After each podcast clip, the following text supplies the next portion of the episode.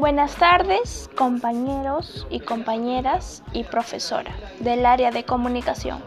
Bienvenidos sean todos a una nueva sesión de podcast. Hoy hablaremos sobre cómo llevar una alimentación saludable en familia y cómo tener un rol familiar en familia, con mi familia. Entonces, vemos que durante esta cuarentena hemos podido sufrir eh, muchos fallecimientos por eh, la obesidad como la anemia, por un mal cuidado alimenticio. Entonces, así es como acaba mi podcast. Muchas gracias a todos. Espero les haya gustado. Antes de retirarme les quisiera dar tres recomendaciones.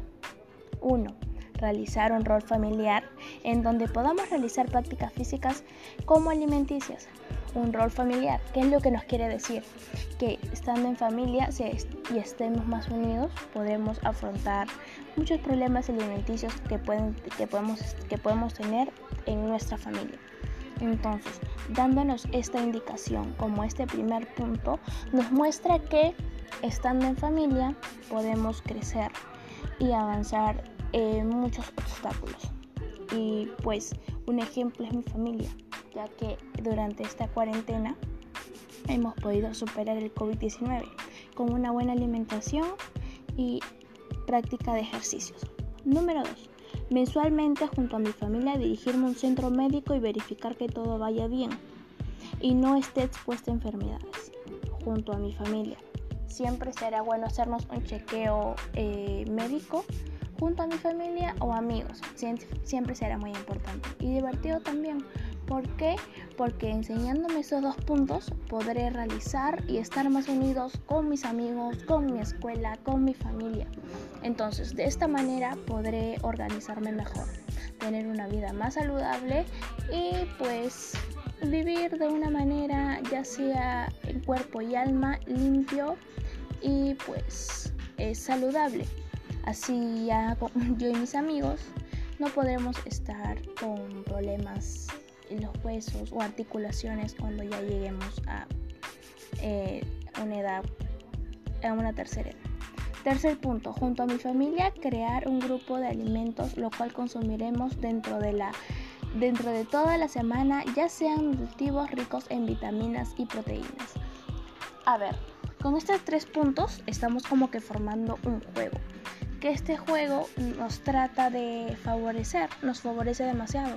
El primer punto de lo que, lo que mencionamos era practicar eh, el deporte, practicamos el deporte, nos podemos levantar a una hora adecuada, podemos realizarlo, podemos comer alimentos ricos en hierro como en vitaminas.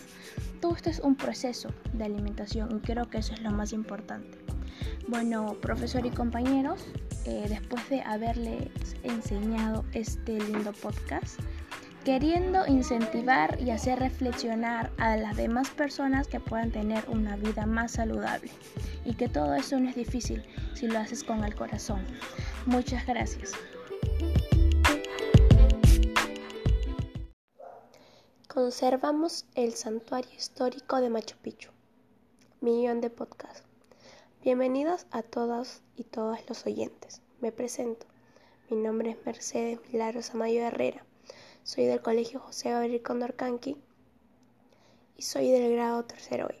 Hoy tendré la oportunidad de comentarles sobre uno de los patrimonios culturales más importantes dentro del Perú, que es el Santuario Histórico Machu Picchu, uno de los más importantes lugares dentro de nuestro país desde hace muchos siglos atrás se volvió uno de los lugares y patrimonios de, lo cual más visitados de nuestro de Sudamérica.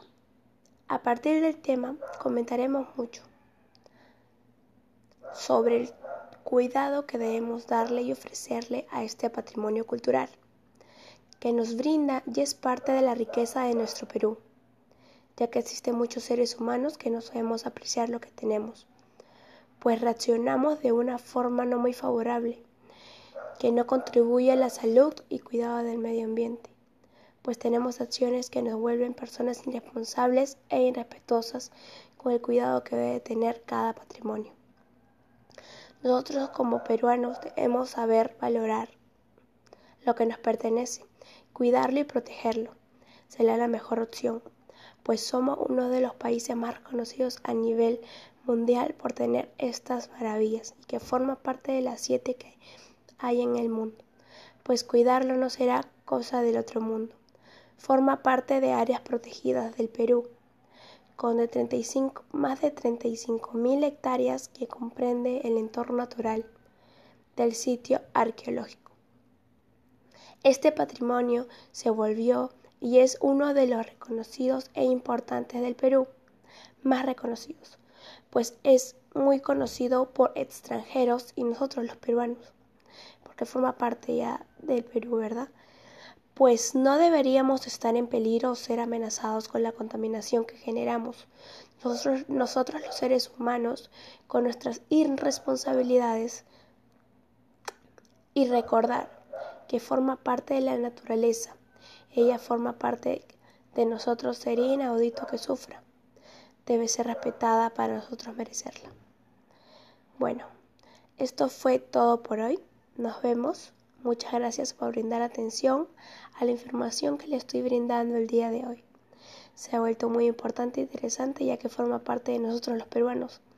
Invito a que todos nosotros cumplamos ese compromiso de cuidar lo que realmente nos pertenece y que es parte de nosotros hace muchos ciclos atrás y que siempre merecerá un gran comportamiento de nosotros. Bueno, eso fue todo por hoy. Muchas gracias.